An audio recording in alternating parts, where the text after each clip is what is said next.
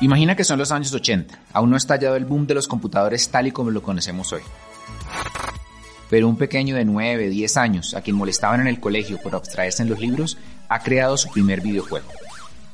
Pero esto era lo menos increíble. Su cabeza soñaba con colonizar a Marte. ¿Cuál es el secreto de Elon Musk? Vamos a descubrirlo. Aquí comienza Market Knowledge. Un podcast de Mercado Libre.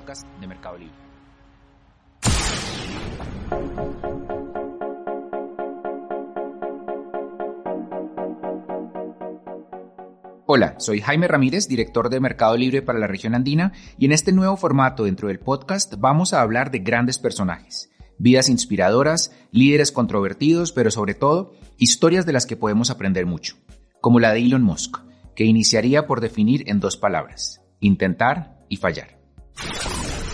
Ese es parte del secreto de Musk, intentar y fallar, a todas las escalas posibles.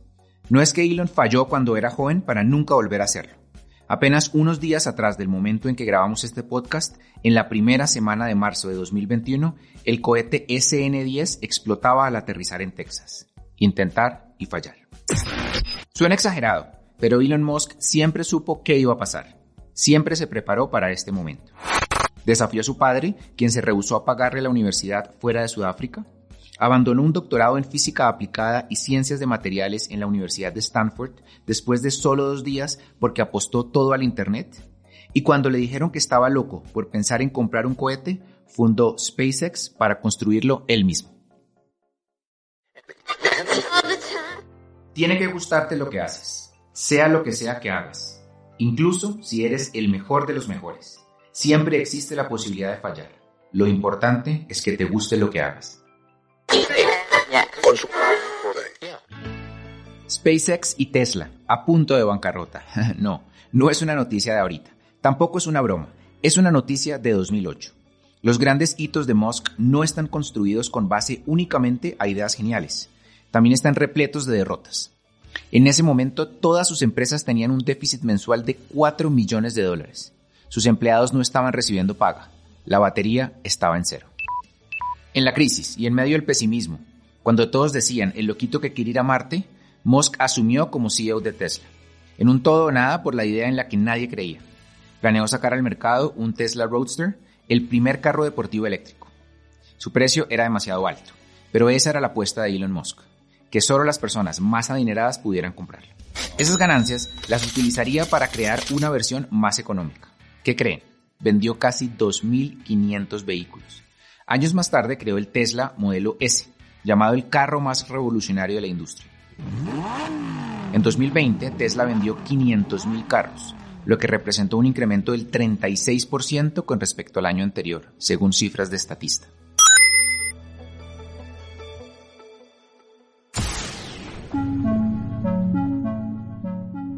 Mientras tanto, en SpaceX, 1. 24 de marzo de 2006. 2. 21 de marzo de 2007. 3. 3 de agosto de 2008. 3 años. 3 misiones del Falcon 1 que fracasaron. SpaceX no soportaba una pérdida más, millones de dólares que pocos estaban dispuestos a invertir. 4. 28 de septiembre de 2008. Lo había conseguido. Ese mismo año firmaba un multimillonario contrato con la NASA por 1.600 millones de dólares. Se convertía además en la compañía aliada que enviaría montones de recursos al espacio.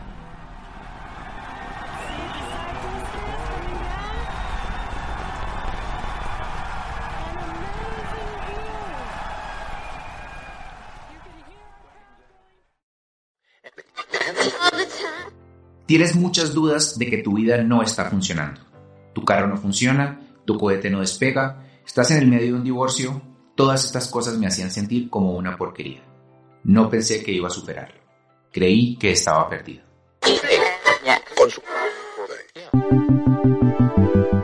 ¿Sabías que Elon Musk fue uno de los creadores de la pasarela de pagos en línea PayPal? Confinity Technologies se fusionó con X.com de Elon Musk y esto dio origen a la famosa PayPal. Todo parecía funcionar, pero se había convertido en una amenaza para los grandes jugadores, eBay y Visa. Al final, la primera terminó comprando a PayPal en 1.500 millones de dólares en 2002. Solamente 13 años después, en 2015, terminaron separando la compañía y hoy PayPal es mucho más valiosa que eBay. ¿Sabías además que en algún momento decidió vivir en una oficina en lugar de una casa? Bueno, eso fue cuando fundó Zip2, una compañía que gestionaba sitios web y que fue la primera empresa que él fundó. En ese momento alquiló una oficina en la que además vivía con su hermano. Para bañarse iba a un gimnasio. Esa empresa finalmente la compró Compaq en 307 millones de dólares. ¿Sabías que Iron Man de Marvel Studios está un poco inspirado en él? Bueno, con frecuencia Musk es comparado con el personaje de ficción de Tony Stark, Iron Man. Quiero aclarar que no es mi amigo. Salvarle la vida es más bien una cortesía profesional. Lo curioso es que Musk prestó gratis una de sus bodegas para el rodaje y apareció en la segunda entrega del superhéroe que es encarnado por Robert Downey Jr. en el universo cinematográfico de Marvel. ¿Sabías además que no todos lo aman? Bueno, algunos trabajadores de Musk lo consideran adicto al trabajo, critican la presión que imprime y consideran inalcanzables sus objetivos, algo que tal vez comparte con lo que era Steve Jobs. Todo un personaje con luces y sombras, como todos, pero sin duda un gran visionario que seguro nos llevará más cerca de Marte.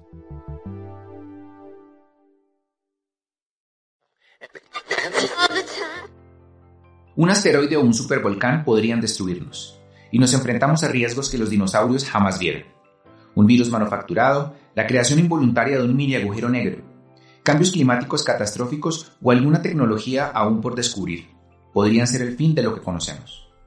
La humanidad ha evolucionado por millones de años, pero en los últimos 60 nuestro armamento nuclear ha traído consigo la posibilidad de extinguirnos a nosotros mismos. Tarde o temprano debemos expandir nuestras vidas más allá de esta bola verde y azul o nos extinguiremos.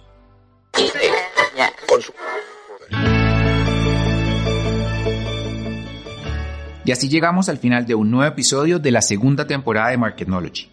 Nos encontramos la próxima semana con muchos temas igual de interesantes.